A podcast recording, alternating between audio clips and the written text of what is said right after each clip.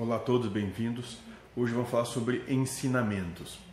E a primeira coisa que nos foi colocada, a pergunta é a seguinte: é vontade de Deus que levemos este conhecimento a outros que não têm acesso direto às entidades espirituais? Bom, vamos poder dizer que muito mais do que vontade de Deus, é isso que foi combinado. Tanto é que se acontece, esse propósito se cumpre. Né? Deus sempre vai respeitar aquilo que foi combinado com ele.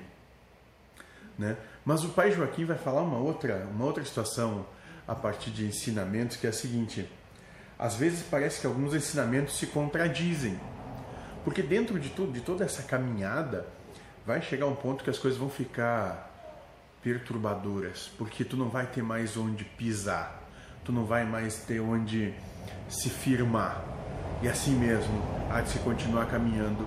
E o Pai Joaquim vai dizer o seguinte sobre isso: Os ensinamentos dos mestres também são provas, porque quem ama a Deus sobre todas as coisas ama acima dos ensinamentos dos mestres. E aqui, aqui está o grande, talvez um dos grandes segredos para aqueles que são buscadores, né, para os advaitas para aqueles que buscam é, adentrar o reino dos céus, que é a sua própria essência, há de se amar a tudo e a todos, acima ainda dos ensinamentos que tu tem. Na dúvida, ame.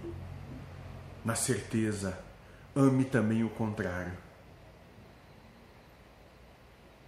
Então não importa o que for, não importa como tu te coloca, não importa onde tu está inserido.